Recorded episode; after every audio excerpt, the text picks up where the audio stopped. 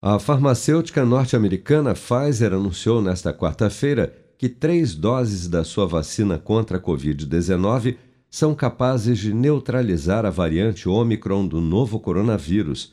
Segundo a farmacêutica, com uma terceira dose, os anticorpos neutralizantes da nova cepa aumentam em cerca de 25 vezes na comparação com a proteção após duas doses, como destaca o coordenador dos estudos da Pfizer no Brasil, Cristiano Zerbini. O que foi comprovado é que duas doses da vacina da Pfizer protegem contra essa nova variante em torno de 80%. Agora, quando você dá a terceira dose, isso vai para mais de 90% de proteção. Nós podemos fazer um cálculo que a terceira dose é, diminui o risco de doença pela Omicron em, em torno de 25 vezes mais do que as duas doses iniciais.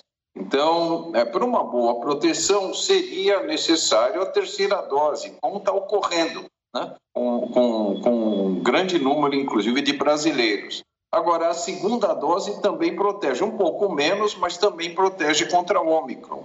Até amanhã desta quinta-feira, 159.901.586 pessoas, ou 75,5% do total da população do país, já haviam recebido a primeira dose de vacina contra a Covid-19, sendo que destas, 138.249.795, ou 65,3% dos habitantes do Brasil, também já foram imunizados com a segunda dose ou dose única contra a doença, e 19.322.836, ou 9,1% da população, já receberam a terceira dose ou dose de reforço.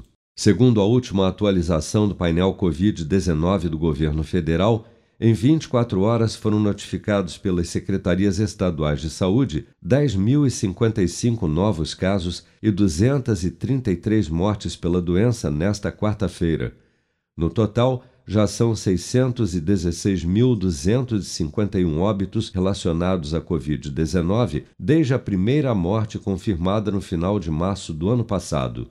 Segundo dados oficiais, das mais de 22 milhões de pessoas já infectadas pelo novo coronavírus no Brasil, 152.214, ou menos de 0,7% delas, ainda seguem internadas ou em acompanhamento pelos órgãos de saúde em todo o país.